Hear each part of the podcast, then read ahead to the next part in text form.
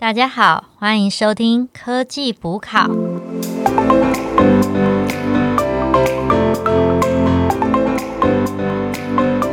大家好，欢迎收听科技补考，我是主持人 Anna，我是 Alicia，我是 Alan。OK，今天来到我们的第四集，这一次我们要介绍什么书呢？快乐实现自主富有。笑死！你不觉得这念这 念这个书之后好耻哦？就是就 很像其实后面要接受什么，在家无收入也可以创造被动收入。You YouTube 广告那些，很像直销，对不对？对，但他的他的英文其实还蛮不错的。他英文叫啥说 A Guide to Wealth and Happiness。为什么英文听起来像邪教？就是英文是邪教，中文是就直销。就就这本书，万一人家问我说：“哎、你最近在读什么？”然后我我要念这一串很长的名字，第一个会有点念不出来，第二个念完之后会觉得囧囧的。对方都不太想听了。对，没有，它其实是一个我们讲说来自一个呃一个比较创投产业，不知道大家对于创投了不了解？就是说基本上就是可以理解成去投资新创的人，然后的一个传奇的大师，然后他针对他本身的一些投资的智慧乃乃至到人生哲学去做了一些分享，比较像是一个语录的部分。然后从一开始可能是从大家怎么样从一无所有到慢慢循序渐进架构化的致富，然后还有说自己怎么样保在这过程之中，你不会变成一个因为 aggressive，然后变成说有点呃有点丧失自我，我觉得好像都是活在一种某种形象感觉，让自己变找回自己 inner 的内在的快乐这种感觉，去打造一个内外一个健全的追求财富与成功，然后同时心理平衡的一个体系这样哦，子。所以今天我们是要带大家来探讨人生，就是了。啊，探讨人生哦，啊，也蛮有趣的啊。不会啊，就我其实大家都会有时候一定会在某些节点上会遇到一些人生迷茫嘛，越听越像神。好了，不要拜拜，对，我们要摆脱成见，好不好？虽然说他的那个书名有点一言难尽，嗯，为什么我们会选这本书啊？其实不是因为说它的名字多响亮，而是因为就是选书最近有点选书困难，然后我们就看到瓦基有个二零二二年十本最喜欢的书，那我们看了每一本，就觉得诶，这一本这一本好像蛮有趣的，而且。我有去听他们的 podcast，他们讲这一集的时候，还找另外两个主持人一起讲，然后讲到欲罢不能，然后就想说蛮有意思的，我们也可以来读读看。然后再就是刚刚那个阿丽莎有讲到这个 Nafel，他是一个很厉害的天使投资人，然后他在这本书有讲过一句话，我觉得很屌。然后他讲什么？他说赚钱方法太多了，我只是没有时间可以去实践它。其实还有好多好多的方式可以赚钱哦。啊，击败 我怎么没有看到这个？有有这一段话，这 好击败。然后我看到这个，我就觉得很汗颜。我想说，呃，我觉得薪水不够，然后也也不知道怎么办。然后他却说有很多办法。哎、其实我觉得他这样写很聪明，因为如果说你反驳他，大家就会说你仇富，嗯哼，嗯哼站在那个吵架的一个很好的制高点，这样。那我觉得这本书虽然看书名好像不太会想翻开，可是真假的？真的啊当初你也有一起选这本书哦。但是我是看了他的内文评论，还有 Amazon Top One 的推荐，嗯嗯，我才想说看一下。然后再加上我不知道我算不算是活得快乐，或者是我是不是足够富有，我想参考一下这位大师 那拉维肯，拉维那肯，那 Navel Ra Ravikant，没有，因为可能不太好念呢。我觉得毕竟对对，对，所以想说我们来真的就是探讨一下人生。我怎么觉得你有点结结巴巴？你是不是不太赞同他的想法？还还好了，等一下就还是越看越不不快乐，好啊发现自己那不是真的富有。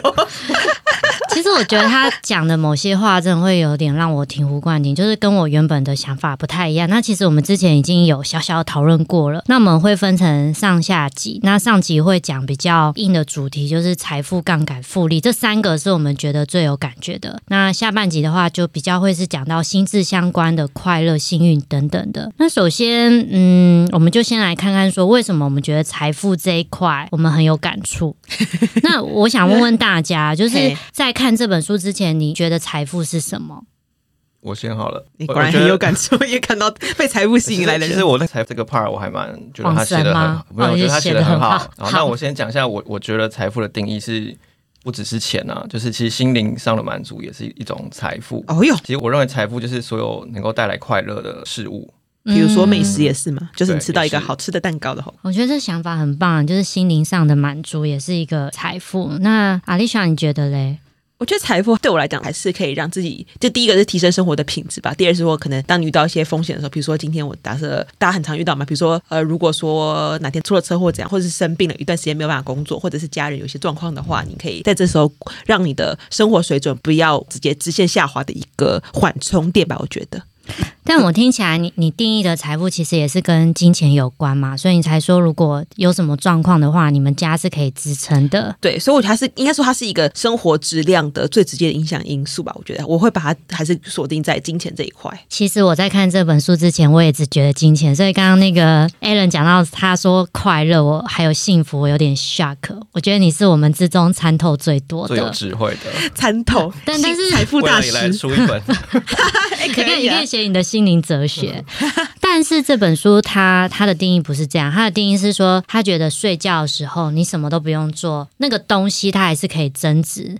啊、或者是可以帮你赚钱，或者是他的财产可以增加，这种就叫做财富。那其实就会颠覆我们的想象嘛。他讲的好像是有点像是被动收入，嗯，被动收入会是一种财富，而不是说我们每天领的那些薪水，这些金钱定义成财富。可是问题又来啦，你不觉得这句话又是说的简单，做的难？就是对啊。怎样我天生家里爸爸就给我几百万，我有名下有十个房子的话，对对那个房子房价一直上升，所以你睡觉的时候它也可以增加财产。没错，好了，他就说如何追求，他觉得是说你要想办法哦，不是只是靠薪水，你要拥有股权，拥有所有所有权，要么就是创业，要么就是投资。但是我我其实这就想跟大家讨论一件事啊，就是大家可以去看一下 Nafel 他的背景，他创立了一家公司，他最开始创立 Opinions，然后他做一做，然后他们就向外募资到四千五百万美元。嗯，我们想想这笔钱对我们一般人来讲，这笔钱美元哦，是我们追求到的那笔钱吗？然后他就用募资，用他厉害的，嘴巴吗？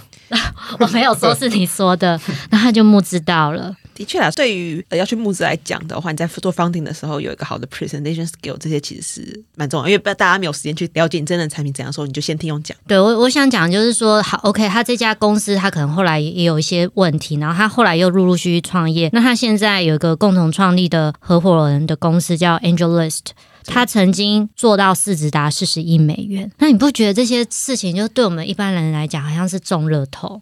就是好像是万中选一的人，这一群小小 group 的人，他才可以达到这种成就。那其实为什么会问这个问题？就是说，你们觉得就是我们一般人做得到吗？是因为我有一天跟一个外国人我们在聊这本书，然后他就跟我说，他觉得 Nafel 是一个 gambler，因为看他的背景，感觉他就是拿一大笔的钱财在那边纵横商场。但是像我们这些人，我们做得到吗？你们觉得我们看了这本书会有 有办法这样去追求财富吗？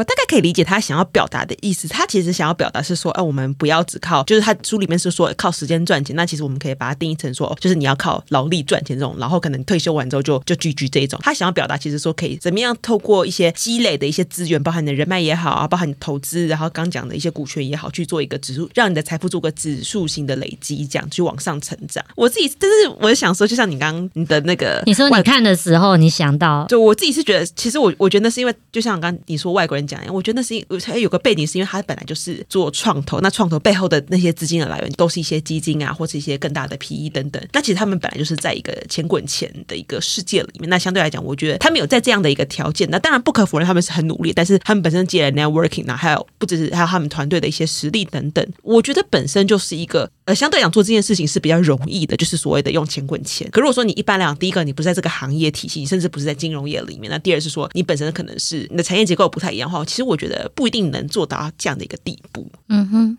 那 Alan，你觉得？我们大部分的民众要该怎么追随这个真理呢？我我觉得我们市井小民比较辛苦一点，就是炒股都是 缺少本金，本金有了就是真的是复利钱滚钱。对啊，像十年前新竹，如果你有买房，现在应该起飞哦可以退休了吧？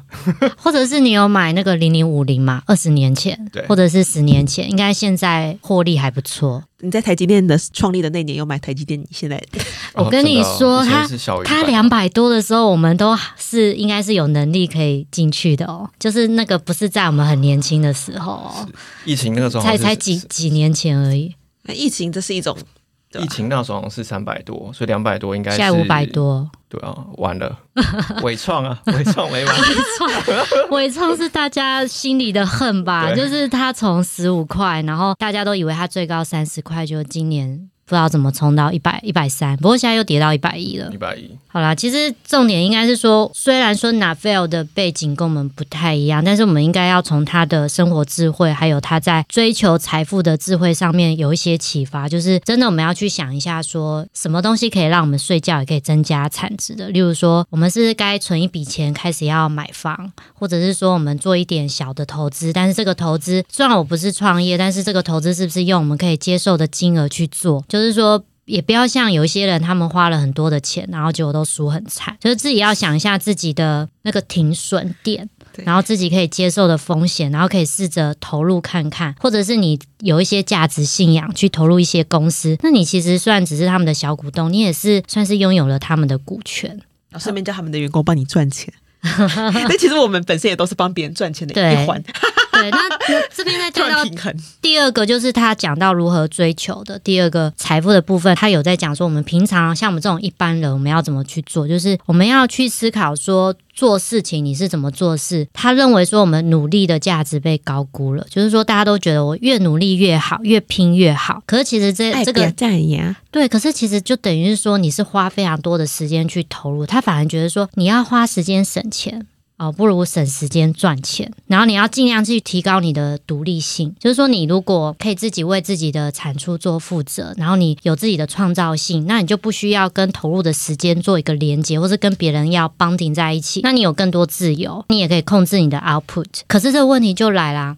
这就是针对时间利用跟你的努力的价值被夸张化。可是其实我们大家都是 PM 嘛，我们不是百分之八十的时间都在跟人周旋，然后也花很多时间跟大家沟通。然后我们的 output 的确，我们有在创造价值，我们在做一些产品规格书，或者是我们有一些 plan 啊、产品，但是我们还是有百分之八十的时间是跟人在周旋、协调、领导，然后确定事情的进度跟解决危机处理。可是我们就没办法有独立性啊。那我们 PM 又又要怎么去 follow 拿 fail 的智慧嘞？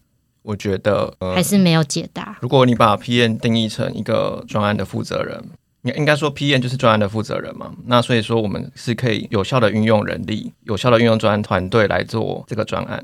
所以也就是说，其实我们是用别人的时间来做这个专案。所以我认为，其实严格来讲，我们还是非常有效的时间利用。嗯，就等于事情都分给人家了。其实我们有些部分是出一张嘴这样。因为我们是我们是军师，我们调配粮草，但是我们不用自己去搬粮草。哎呦，我自己能讲到这个比喻，我也是觉得很厉害。对啊，怎么突然冒出这个比喻？没，但是我自己觉得说，虽然说我觉得具有 coordinate 这个能力，我觉得是一个 PM 不可或缺。其实，在你其实甚至对你到不同的 position，你这都是一个很好的优势，没有错。但我自己会觉得是说，如果你还是有一个专业的职能，或者是你甚至是一个特殊的专业的话，我会觉得会好一点点。就大家不晓得最近有没有看，因为最近刚好是六七月的时候，刚好是中国到他们那边要考试，是是考那种大学联考，他们称为高考的时候。然后那时候之前就有一个补教名词出来，就是跟大家呼吁是说什么，就是讲说什么，比如说呃，金融不要碰啊，管理类不要碰等等的，除非是你家里是搞金融的，或是你家里有企业要管理。什么什么之类，他就变成是说，他们也是觉得是说那种 overall 太 general 的东西，其实有时候取代性太高了，然后变成是说，其实反而拼不过家里本身就有像刚刚讲的，就家里本身你有就不平等优势。对对对对，其实我觉得他就是有，也是一种反应。就是如果说假设你现在爸爸是台湾首富的话，那你当然你去你去学了气管，你回去你的你就可以当老板了。对，而且你其实可以应用的空间可以更多。但是比如说，假设你二十三大学毕业，哪哪里有世界五百强企业要给你管？可能要等二十年后了，然后那些管理知识已经丢在一旁了。也不是，因为我觉得这种东西太，其实有时候像 founder，就像刚讲的创业家故事那种 founder story 中呢，有时候太有很多时空背景太难去复制了。嗯所以说，而且有时候你没有办法透过简短的履历去，比如说跟完全你不懂这个专业的人去描述说，哦，你的能力到底体现在哪边，所以比较有挑战一点。嗯，所以最好是一个专案管理能力，再加上某一种特殊专才，我觉得这样的搭配算是最有竞争力。其实我也想在呃 a top 那个 Alicia 讲的，就是说，对，要有专才，就是有专业能力在身上，除了协调能力，但是除此之外啊、从这本书得到的一个智慧，就是说要增加自己的判断力，还有尤其是 PM 最有价值就是独特见解。可能在工呀呀，工程师他们可能想的都是比较技术解决方案，但是我们是可以用使用者的角度去思考。那我们怎么样去突破盲点，outside the box，这些都是需要平常多阅读产业知识啊，或是看一些其他书啊。还有一个最重要就是，我挺科技我，挺科技，对，我挺科技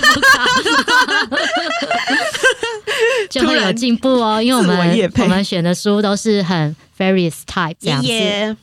OK，那、呃、大家讨论完了财富，有对什么有什么体悟吗？像我的话，就觉得说，好，还是真的要多花一点时间去思考一下人生的规划、投资、买房等等的，然后让自己呃多想一下怎么样省下时间去做一些呃人生的配置。是啊，所以我觉得这种回归到，我觉得你讲的那个人生配置，我觉得这个词很好。虽然说，其实这两都是资源分配，你在哪个地方投入多，你就是那个地方收获可能会多，但是你在某个地方配置的少的话，那那个东西一定是收获是少的。所以说，还是要自己权衡一下。其实有时候不能你把鸡蛋都放在工作上，因为你有可能会从你周遭的事情延伸到别条道路。就之前不是有什么大厂三十五岁魔咒就是这样子、啊，就很多人都说什么，就是在科技厂有些叫 top 竞争比较内卷的那种科技厂，就是三十五岁之后，你如果没有当上管理职，很容易哦 PIP。这么恐怖。这么恐怖，嗯，那你觉得嘞？我觉得、嗯、大家切记千万不要用时间和劳力去换钱，所以要善用杠杆。哎呦，善用杠杆那刚好就谈论到第二个主题，二零二三阿基米德，我给我一个支点，我可以举起整个地球。对，大家有没有玩过跷跷板？嗯，有啊，瞬间让我在讲屁话吗？瞬瞬间回哎、搞不好有人没有玩过哎、啊，你是说现在的小朋友？对啊，嗯都玩平板。没有，的的确他在那个游戏里面有玩过。啊，我知道，因为疫情的时候，其实真的很多小朋友其实是没有去公园玩的。对，我可能要先讲一下，就是这本书它重新定义了这个世界，真假的这么厉害，就是我怎么没注意到？这个这个世界穷人与富人的差异，已经不是以前的分类，就是白领或者是蓝领。嗯哼，他现在他讲说，现在是有杠杆跟无杠杆的差别。哎呦，果然你看用杠杆来讲这种话，果然是金融界人会讲没这样话。错。那我刚刚提到跷跷板嘛，就是杠杆可能有点抽象，那但是大家应该玩过跷跷板。如果你站的离支点越远，你是不是可以越轻松的举起对面比你重的人？哎、我那时候我还没有想这么多、哎、所以就 用多往前挤，知道吗？所以也就是说，书里面有提到，如果呢我们能够善用杠杆，也就是说，你可以站在跷跷板的尾端，多利用人力资本或者是一些零边际成本的产品或服务。这个有点抽象，也可以说是书籍、媒体、电影或是软体。呃，你说的零边境成本是说就是很便宜的东西，应该是说它它有一定的，它有一定的设置成本，可是它可以辐射的范围可以很大吧？比如说你电影一出了，你同样都是制作这个钱，但是你可以给很多无限的多人看到，对，无限利用没。错，就是你可能只要出一次力，然后你之后就是可以轻松的有收入。就跟你拍一部剧、拍一部电影，出一本书，拍哦拍一部电影，就就像 Navel 他人生的精华都在这本书，那我们花实体书三百块嘛，花三百块就买到这个，只要我们好好阅读的话你，就不用去上一些什么课，说呃教你人生致富的。其实现在还蛮多这种课的耶。对啊，不要大家，所以其实本质上大家不是知识，不只是知识焦虑，而是更是人生焦虑。嗯，对，那大家会怎么样去追求杠杆？想问一下大家，现在书本已经有定义了这三种杠杆的方式吗？我觉得还，我如果是我的话，我会比较希望还是说可以从自己的优势的资源开始着手，因为对我来讲，它就是在让我在一个比较好的支点上，我我可以用比较少的启动成本，或者是说我可以，或者我启动的时候可以获得比较大的效益，而且它这个是可以去，它可以持续去疏散的，它变成它的成长可能不是线性的，可以是指数型的。会不会从自己比较优势的这些点去着手吧。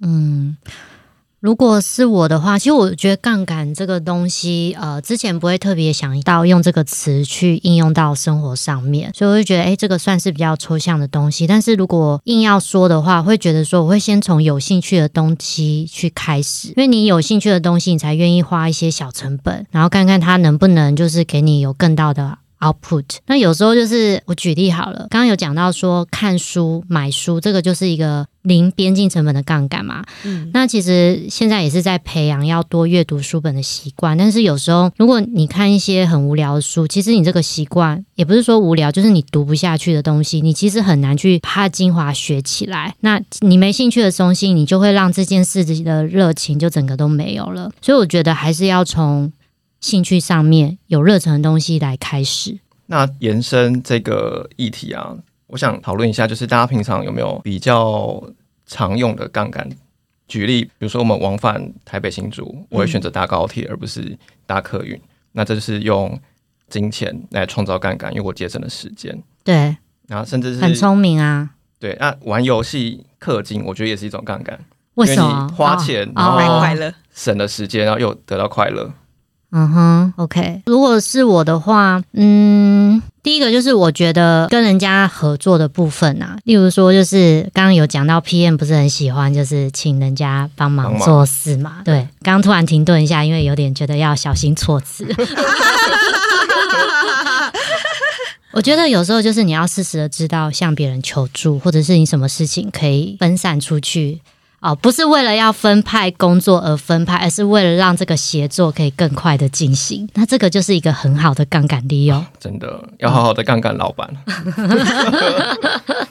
是我自己的话，我是觉得是因为像今年 ChatGPT 红了之后，其实大家很多时候很多人都会自己用 ChatGPT 做自己的 workplace 嘛。那我以前的话，我可能都会在我要搜寻新知识的时候，我可能都会还是会想办法在 Google 去搜寻。然后如果说搜寻不到的话，我会搜寻，我会一直换那些关键字等等。但是我现在的话，我就会蛮习惯，就直接丢在 ChatGPT 里面，然后让他去帮我做一些比较有效的整理等等的。哎，可是我也想问 Chat GPT 这个问题，就是说现在有很多报道，就是说 Chat GPT 它是可以捏造的，例如说法律条文，它就可以直接说哦，based on 以前的什么大法官条例，但那其实是无中生有的。然后结果律师他不知道，他就把他写的东西呈交上去去打官司。所以我，我觉得你讲到一个重点，其实就是刚刚讲的，特别是知识的获取这边。其实我觉得它不只是 Chat GPT，是其实你包含你问人，因为人也会有人自己的 misunderstanding。哦，就或者说他对情境不理解，或者说你你在 Google 上搜寻，他也有可能就像刚刚讲的，比如说你输入的关键字不对啊，或者是比如说法令后面再改啦等等的一些方法。所以我觉得其实我们刚刚讲的这种方法，其实我们并不是鼓励大家说，哦、你懒惰，然后就是你直接问一个人，或者你问 ChatGPT 等等，你就结束了，而是他说你查到的时候，你可能你还要再做不同程度的验证吧。所以，比如说，可能他告诉你一个答案之后，你我们可能要反思说，哎，这个状况是在每一种情形下都适用吗？就比如说一个法条，那是又会花很多时间了。所以就是我觉得这，我觉得那我是想要从这个，我想要再衍生出一个杠杆。嗯第三个杠杆就是说，当你如果说你这个事情如果是比较轻、比较 slight 的事情的话，你可能觉得你的时间更宝贵。它只是在你工工作很小的部分，其实你就可以大概有一个程度，你心里有谱就可以。但如果说这件事情是对你很重要，比如说你现在要打一个离婚官司，这件事情法条的正不正确性会影响到你的结果的话，我觉得这个就是很有必要你你现在花一点时间去追求你的那个正确性的。嗯，所以我觉得它是杠，它是杠杆就。要看怎么利用啦。对，还有这件事值不值得你再花时间去做一个甄别的动作，这样子。哦，OK，对，OK，所以我觉得大家都讲的很好。那其实我的感觉啊，就是嗯懂得杠杆做事更轻松，但是也要小心，因为你如果没用好，会付出代价。你说这怎么滚说滚？下跷跷板子，比如说，对 跷跷板没站好，滚到下面啊，或者是工作你太常拜托别人，别人可能会讨厌你。对，而且我感觉这个杠杠杆好像也是有一种负面意思，说你想办法用最轻松的方式，或者是做最低成本的方式，得到一个很棒的 output。那是不是也是有一种变相鼓励大家用一些不好的？就当然是他是以好的面向，但是很聪明的你说。投机取巧这种 对，之类的那个词突然有点 要好好利用这个工具，然后请在那个法律允许的范围之内。也不要乱用，就是各自那些会外漏啊。那或者是其实股票也可以杠杆，那你可以用少少的钱获得翻倍的报酬。但或者获得，是如果或者获得去住公园的对结太。贪婪的话，就完全是不一样的状况。啊对其实万剑归宗还是你要有那个屁股，你才吃那个泻药啊。基本上，我就是那个杠杆，比如说我们刚刚有前面讲到是说，它是以比较事半功倍的方式去进行嘛。那很多时候，它的它是怎么样做一个事半功倍？有时候它其实就像我前面有提到，它不是一个线性的结果，它是一个指数型的成长结果，或是我们可以说是一个复利的结果。大家应该有听过复利这个词，就是说可能你是透过前面的指数，然后让你的成长是可以获得翻倍，你的那个 margin 越来越高，这样子越来越陡，那个斜率越来越斜。哦，那个那个复利，觉得这个概念蛮狂的，就是什么几次方嘛，然后它会一直往上乘，指数型成长或。是你在上 IRR 的时候，它是慢慢的升，它不是中规中矩的赚钱，因为这样其实追不上那个嘛通货膨胀的速度嗯之类的。嗯嗯嗯啊，扯远了。这个书里面还提到一个概念，它还讲到复利，我觉得这个词其实蛮好的。我觉得比较普遍的、直观的理解是说，它就是一种努力积累这种衡量的单位，就那种大家可能在鸡汤文里面有看到。对，就像呃，大家有没有读过《原子习惯》？它里面好像也有讲到复利的概念，对对对，每天累积一点好的小习惯，一百天之后，呃，就类似这样嘛，就是复利的成长。还有一个那个啊，什么一天进步一一点零一好对 percent 哦，就一趴啦，一趴啦其。实它其实万界归宗就是讲说，其实你随着每天的积累的话，其实你原本的那个本金是越来越厚的。所以说，基本上你就算进步了一点点，其实它的成长来讲，它其实哦长期来看，当然短期你可能觉得没有什么发现，没有你可能会感到挫折，但长期其实会越来越多的。所以就是希望大家，它所以我要说它是一种努力累积的一种衡量的一种方式吧。那甚至它这个就是 Neville 它的就因为刚刚前面讲到它是创投本身，所以他们他们的行业是高度利用 networking 这种关系的。嗯，所以是，对，所以说变成它是一种你的关系网络如何去突破你的线性的串联，就是以前讲的六度空间等等，它是比较像是一种辐射型、大范围的去覆盖这种感觉。但我觉得他做到这样很厉害，就是他把他的 network 做到复利的那种浮向的发射。对啊，我觉得这种人才真的超强的就是一，respect。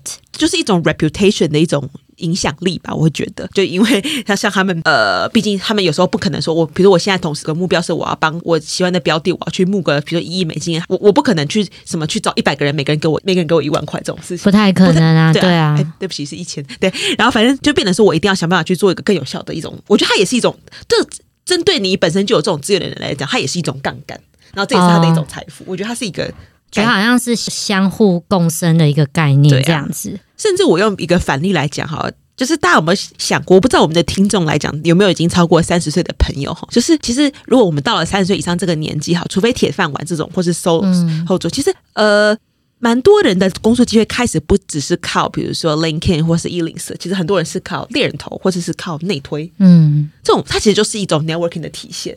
哦，因为有了这样的一个方式，所以说你可以获得比别人更多的资源、更多的机会。嗯你不是说哦，我就是线对线，就是我投一个履历去给人资，而人资可能茫茫大海中塞这种。嗯嗯，但是我我这边也想帮阿丽莎补充一下，就是说，那会不会就有一种压力说，哦，你三十岁前你要好好的累积人脉，才会有这种复利的 reputation 的辐射？诶，其实这本书 n a f e l 有讲到一个点。如果你做的很棒，你自己创造你的独特性价值，大家就会往你这边聚拢，所以也不用花太多的时间去做那种 level one 的交友，因为这样子是没有什么太大的意义，也把自己搞得非常疲惫。有点像是说，你等到你是 level 十了之后，你其实不用再做 level one 没有关系。但是我说你现在是 level one 的话，嗯，就就是是应该是说，就是不用花太多时间去做一些很辛苦的交际啦，先把自己弄好。我觉得他的意思可能是这样子。也是啦，就是而且你毕竟你在职场上，你除了自己的单打独斗之外，你还有一个公司，比如说你所在的企业的光环啊，嗯嗯等等之类，名片的光环等等。对，然后。我觉得这其实也就可以 echo 到我们前几集介绍的那个不平等优势这个部分啦，就是哦。像我们刚刚一直在讲的都是人脉 networking 跟就是努力这种方面，其实有很多啦。其实你的人生资源中，除了这两个之外，可能也有一些其他的，比如说你的刚刚讲的专业能力也好，就是你的知识方面，嗯嗯。或者是你有一些独独特的一些资产可以帮你赚到一些被动收入等等，它也是没有。一种。也不会，我们三个人一穷二白没有错，但是我们的听众可能 maybe 家家里可能人均两套房之类，每年都为房屋税所苦 呃，。不同的人有不同的烦恼。啊 OK，我觉得很重要，就是说你要怎么样去找，第一个是找到你的优势，第二说你要怎么样去布局，这其实也是 echo 到刚刚前面讲的部分。这样，我好难哦。对啊，如何布局？我也想问跟大家讨论一下，你们觉得说你们是职涯中有没有什么比较经典的一些复利的案例？就是比如说一些你的，不管是你的专业，或是你的职能，或是甚至是你的一些跟人相处的一些本事等等的。OK，如果是我这边的话，我是觉得两块啦，一个是专业技术，第二个就是沟通跟领导。那专业技术的部分就是说，其实像我的话，我是管理背景嘛，我是气管的，我不是技术背景的，所以其实你都是要。从做中学，但老实说啊，身为 PM，你对技术的知识只要到达 Level One 或 Level Two，其实你是可以呃去看很多事情的。但是你也要扪心自问，PM 是不是所有事都要一把照？所以他从早八点忙忙忙忙忙忙忙忙忙到六点，可能还没忙完，然后又要继续忙忙忙。你还有时间去做自修，或者是去了解一些技术的背景吗？你是遇到问题解决它。知道那个知识就够了，可是这样不行。那我最有感触的就是说，你必须要摸你的产品，你即使时间再忙，你就是产品摆在你的旁边，然后碰到所有的问题，你都去深究它的技术的知识跟背景。那你每天就刚刚讲的复利，每天进步一趴，那你这样长久累积几年之后，其实就算我们没有技术背景，so what？我们其实对这个产品的技术还有需要知道知识，我们也不会输给啊、呃技术背景的。当然，我们是说以 PM 来讲，当然赢不了工程师嘛。嗯嗯嗯，术业有专攻这样子，就是够用就好就对了。会会，会赢菜鸟工程师啦，刚进来的什么都不懂，然后就被职称 P N 枪这样吗？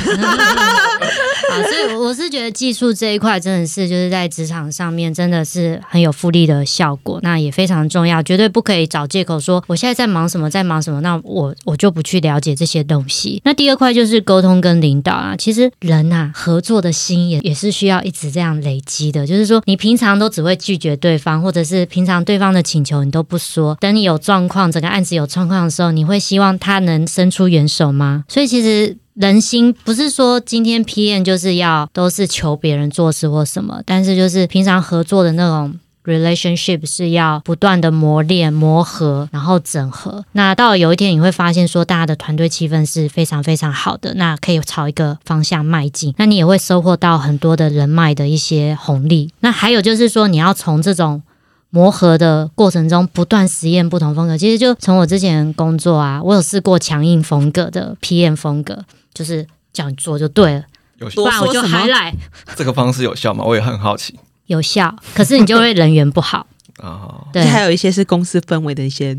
对对对对，那第二种就是呃，不是用强压式的，而是对方做不到的时候，两种状况，一个就是对方不愿意努力，那这个就还来。那对方其实是愿意努力，但是他时间不够，或者是他真的悟性不够，那你怎么帮他？悟性不够。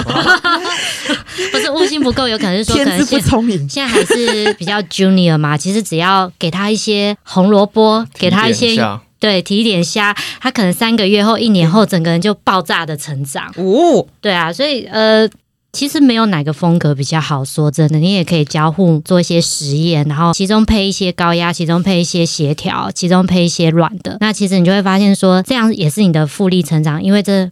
就是构成你的软技巧的，该怎么说呢？就是你会知道该怎么去处理各式各样的人。嗯，对。或者我觉得也有一个点可以讨论是说，就是我们刚刚讲的，我们都一直在吹捧说啊，复利这样子一种指数型成长很好。但是我觉得会不会也是代表了一种，因为指数型成长也可以指数性衰退嘛？它是表示说，如果说你做错事的成本其实也变高了。因为变得说，可能你线性下降的话，其实它的斜率还是这样一负一这样下来。可是你如果做出一个成本，而且你的复利跌价也是很可怕的。就像投资股票，你如果发现不对的时候，你还这边硬盯，疯狂摊平。对啊，你疯狂越赔越多。对，也是面对像现在这种职场越来越内卷，其实有时候也会这样。比如说，大家现在很很多人很忧心的，就是选错你的专业领域啊，或者说你的产业不对啊，迈向夕阳等等的。有时候环境环境污染感觉也是一个复利，哎，就是河川里面的小鱼吃的那个脏的化学物质。然后跑到大海，大海再被人吃，然后就累积。你说那个，你说毒毒慢慢的累积，对，我觉得这样好像也是也是。就是因为重工业还是要发展嘛，那越发展的国家就越强盛，可是它发展下来就。就像你讲的那个环境污染越来越恐怖，对，我们生活在复利的世界里面。我们突然讲来聊聊了 ESG 的话题，对，所以我觉得其实就是大家，我觉得听起来大家都对这个这种概念其实都体悟都还蛮多的，而且有很多不同的想法。我们在做 career path 的规划的时候，其实或者是你的生活的任何的想法的规划，其实可以除了因为大家比较习惯说都是比较线性思维，但其实有时候也可以朝这种方式去想如何让自己的现在的付出也好，或资源配置也好，可以达到最大化的效益。这样，我觉得这是最后我。想要帮复利做一个小小的总结。嗯嗯，OK，好啊。那其实今天讲到了三个大主题嘛，就是第一个是财富，那大家也可以去思考一下，你对财富的追求要怎么去做。那第二个杠杆，第三个复利，那杠杆跟复利是功利共生的概念。那大家平常在生活上，不止在工作，还有你自己的生活配置上，也可以去思考一下，你怎么用最少的杠杆得到最大的复利。呵，好，那我们。今天就这样子喽，希望大家都可以掌握财富，掌握杠杆，然后用复利的方法累积财富，对财财富自由，快乐实现。那今天这一集就先这样，我们下集见，拜啦，拜拜。